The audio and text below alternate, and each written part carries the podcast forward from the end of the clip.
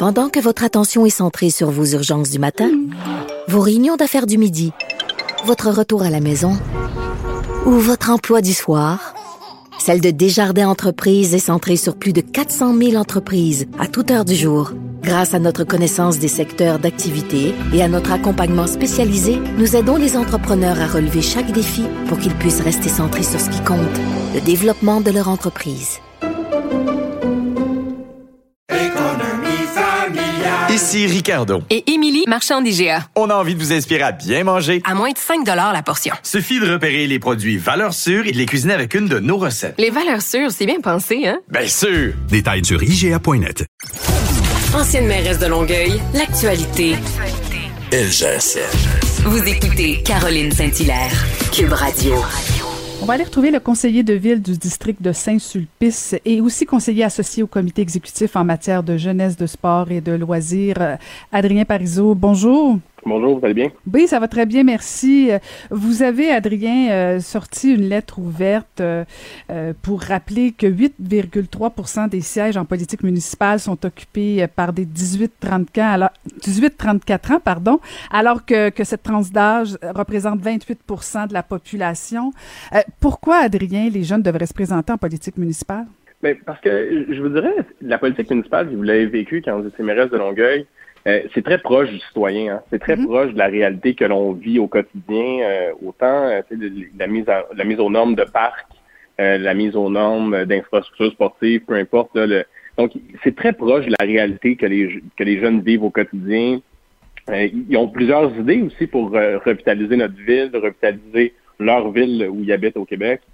puis souvent, mais leur voix est peu entendue. Autant elle va être entendue en consultation publique, certainement, que lorsque les villes le font mais elle est très peu entendue parce qu'ils sont peu représentés euh, au Conseil de ville dans plusieurs villes. Mhm, mhm.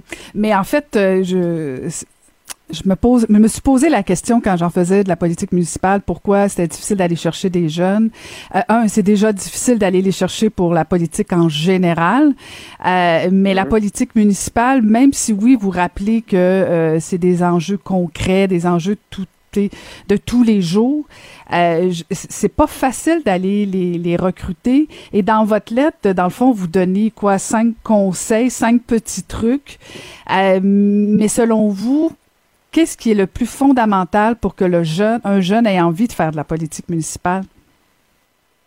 Je voudrais que c'est de s'informer, hein, parce que la mhm. politique municipale, euh, moi, quand j'ai fait campagne, la, ben, la fois où j'ai fait campagne en politique municipale, ce qui m'a beaucoup interpellé, c'est que les citoyens, il y a même des citoyens qui ne savent pas qu'ils ont le droit de vote. Des, encore des gens qui sont locataires, qui pensent qu'ils n'ont mm-hmm. pas le droit de vote au Québec en politique municipale.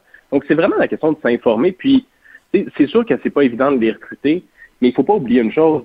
Il n'y a pas, il y a pas un taux de participation astronomique au municipal. Puis ça, c'est préoccupant quand même parce que c'est très proche du citoyen. Donc, moi, le premier conseil que je donnerais aux jeunes, c'est de dire informez-vous. Allez voir. Puis moi, je, le vois de plus en plus. Euh, il y a de plus en plus de jeunes qui m'interpellent sur les médias sociaux dans mon district, à Montréal, euh, qui me posent des questions sur, euh, sur la politique municipale, puis sur comment ils peuvent s'impliquer, puis juste être plus informés aussi. Donc, c'est vraiment c'est vraiment ça le premier conseil que je dirais. Il faut la meilleure façon pour les recruter, c'est de dire il faut qu'ils s'informent, il faut que les villes soient plus plus up-to-date sur la communication, sur les médias sociaux, sur, euh, sur le web.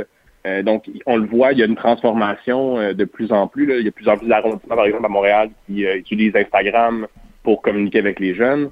Donc, ça va être de cette façon-là qu'on va réussir à, aller les chercher. C'est pas vrai qu'on peut aujourd'hui penser que les jeunes vont directement aller vers la politique municipale parce qu'il reste un préjugé qui est, qui, est, parfois vrai, mais qui n'est pas nécessairement uniquement notre travail. Euh, que c'est les poubelles et que c'est la gestion de la rue. Donc, il y a pas euh, le travail de conseil municipal est beaucoup plus large que ça. Euh, mm-hmm. Puis, moi, je jeunes, informez-vous, puis c'est sûr que c'est intéressant la politique municipale. Mm-hmm. Est-ce que vous pensez que les électeurs sont prêts à faire confiance à des jeunes? Ben, oh, il y a un petit moment d'hésitation ici. ben, j'ai été élu, j'ai été élu à 27 ans. Hein. Donc, euh, c'est sûr que j'ai encore des moments là où ça fait trois ans que je suis élu, euh, je, rencontre des citoyens qui me disent vous êtes donc bien jeune. Mais c'est sûr qu'un coup que tu discutes avec les citoyens, un coup qui voit que tu connais très très bien tes dossiers, euh, y, a, y, a, là après ça, il y a un moment où ça s'établit une, une certaine confiance. je vous dirais que ça n'a pas été nécessairement évident, c'est sûr que moi, j'avais quand même un peu de notoriété, donc j'ai pu briser rapidement cette, ce préjugé-là. Mais c'est sûr que ce préjugé-là existe dans une partie de la population. si on se le cachera pas, peu importe sur quel palier tu te présentes, pas nécessairement juste en politique municipale. Et là, Adrien, je suis obligée de vous poser la question parce que, bon, maintenant, vous êtes un élu municipal indépendant et vous dites dans mhm. votre lettre que c'est mieux euh, de faire partie d'un parti. C'est un petit peu plus facile d'être dans un parti politique. Euh, donc, euh, l'année prochaine, vous allez être dans quel parti, Adrien? Ben, je suis pas encore rendu là. Moi, je suis un, un, gars de conviction. J'ai dit, lorsque je me suis joint au comité exécutif il y a trois ans, quand je suis devenu indépendant, euh, que j'allais annoncer ma décision en 2021 parce que j'ai quand même fait le choix de me lancer au comité exécutif cinq mois après mon élection euh, dans le parti M. Coder. Donc, euh, j'ai j'ai dit à mes citoyens que j'allais l'annoncer en 2021. donc, en concordance avec cette prise de position-là, je vais l'annoncer l'année prochaine en temps et lieu. Mais c'est certain, hein, je, puis je, tiens à le rappeler, c'est certain que c'est plus facile de faire campagne avec un parti politique parce que vous savez, là, quand, quand tu es dans un parti mm-hmm. politique, ben, tu as l'aide de l'organisation, mais tu as aussi l'aide d'un agent officiel, tu as aussi l'aide de tous les, trésoriers du parti. Donc, tu sais, c'est quand même, on, le sait au Québec avec le DGE, avec les lois qui régissent euh, les élections, il y a quand même un certain nombre de, choses qu'il faut faire euh, pour, euh, pour pouvoir se présenter, qui sont pas nécessairement évidents à faire seul comme indépendant. Donc, c'est sûr qu'à Montréal, en plus, dans une grande ville comme ça, ben, c'est encore moins évident de se présenter indépendant parce qu'il faut la notoriété, il faut que tu te fasses un peu connaître. Donc, c'est pour ça que je dis aux gens, c'est plus facile de le faire dans un parti politique. Euh, puis euh, c'est sûr que je vais l'annoncer l'année prochaine. Mais est-ce que ça, se pourrait que ça freine quand même les jeunes justement d'être associés à un parti politique, la ligne de parti? Est-ce que ça peut faire partie euh, des, des, enjeux que, que, les jeunes disent, ah non, moi, je, c'est pour faire partie d'une ligne de parti et d'être obligé de penser comme tout le monde? Peut-être que ça freine ça, non?